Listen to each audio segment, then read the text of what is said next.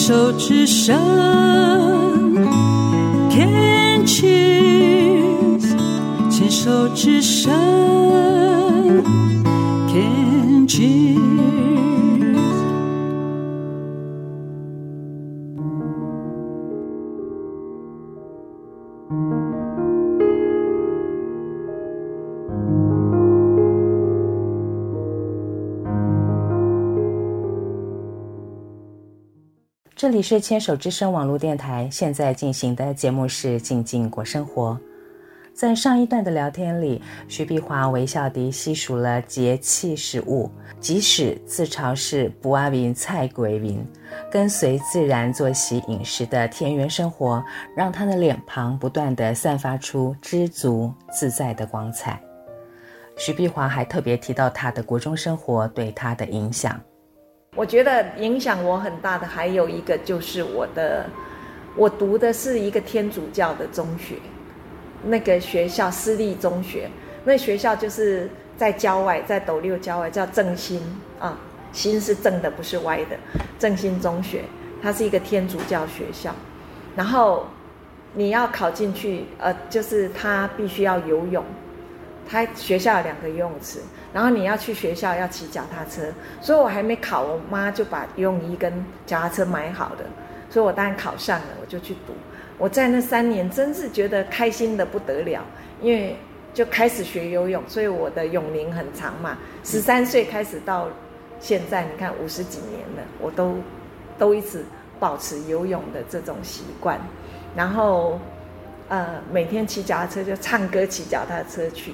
然后我又是学校合唱团的，然后我还记得那时候我们的神父是我们的合唱团的团长，他都会办音乐营，就让我们合唱团的团员可以有冬令营、夏令营，然后就除了游泳之外，就是上乐理的课、唱歌，然后晚上他还让我们呃放幻灯片让我们看，他会可能看梵蒂冈、看多瑙河什么。呃，欧洲很多风景，然后他给我们听《蓝色多瑙河》，因为那是我们唱的歌，那个歌很好听。他所以他特别拍多瑙河的景给我们看，他就拿出欧洲的糖果给我们吃。哦，那时候我就觉得，嗯，以后一定要留学，这个能够到国外去是不一样。所以我觉得国际化的这个种子是那时候就造成的。嗯、那这个学校因为。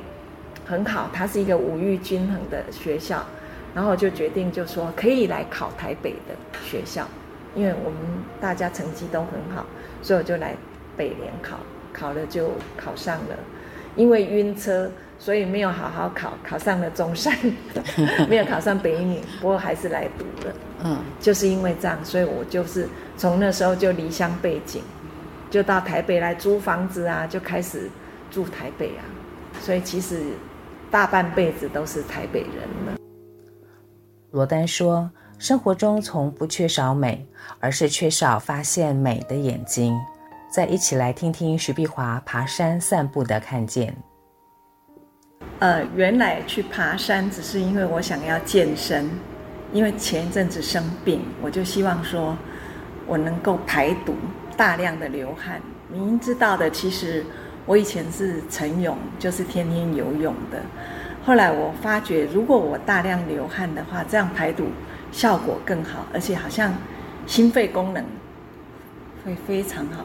因为从我们家开始走，大概有一点五公里都是上坡。上坡。对，我就啊喘吁吁的走。那其实这段路我看到的东西，我是看进去的，可是我通常是不会去拍照的。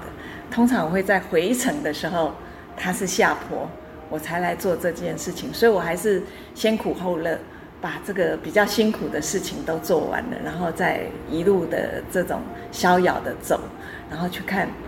哎，有的人会觉得就是说，比方说我先生他就会觉得，像我以前游泳，他就说你做这件事情好无聊哦，就游游一千公尺，就这样来回来回哦。一趟五十米嘛，就这样自己一直游，这样会不会很无趣啊？我说不会呀，这种运动是不需要揪揪人的，就自己就可以完成的。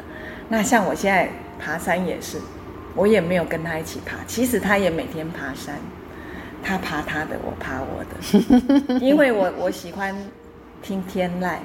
他可能利用爬山的时候，他要跟海南的农场的员工开会，那我不要啊，因为我我要听这些自然天籁，鸟叫啊，虫鸣啊，甚至风声雨声都好美，我就可以享受这个。所以其实一点都不会无聊，每天其实都是不一样的状态，是，嗯哼。所以你发现到的那一些细微处的那一些美丽，或者是那些惊喜，会不会在你的画作里面去做呈现，或者是说对你的创作会有一些呃所谓的灵感？你问到重点了，完全会。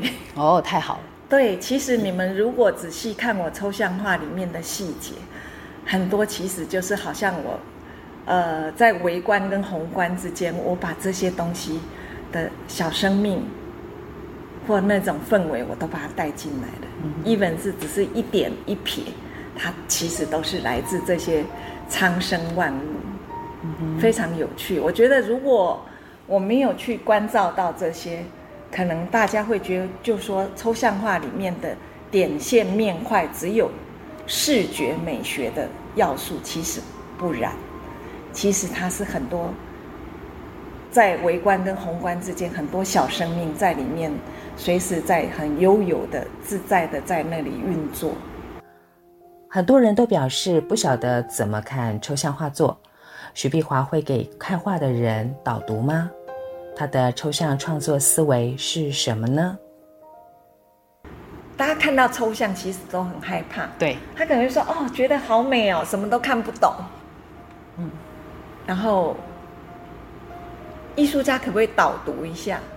嗯，我会导读，可是我跟他说，所有这些导读只是我自己的生命经验，让我觉得我在某一种情境之下，我去画这样子。可是你们的生命经验跟我不一样啊！你们必须要面对它。你知道有一本书叫《创造的勇气》，嗯哼，是罗洛美写的。他就说，欣赏抽象画最需要创造的勇气。它本身就是一个创造的过程，因为你的脑内哦，必须要做很多激发，然后要让自己非常能够呃超越现实，你才能够去想象。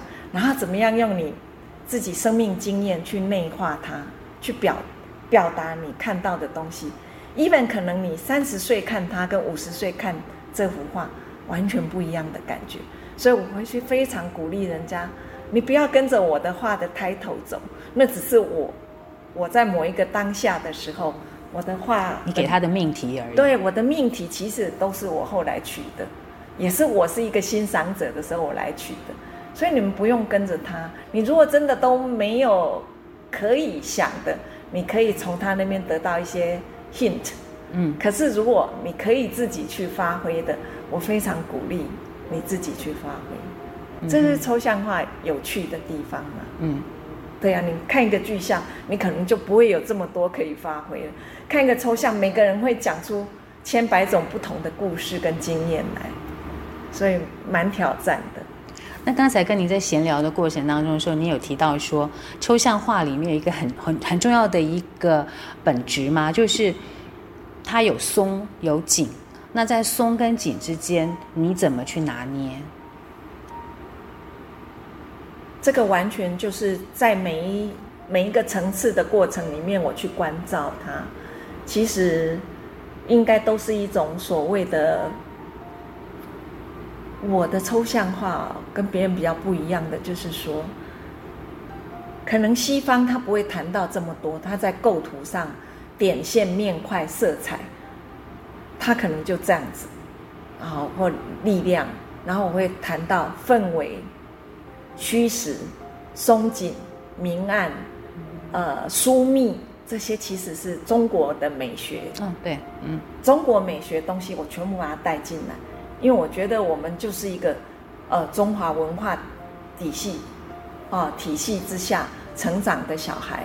我们知道，其实华人的美学有它一套非常深的底蕴在。我们怎么样把这些加上西方的色彩，跟可能他们有新的方式，呃，一些美彩，我们怎么样去用它？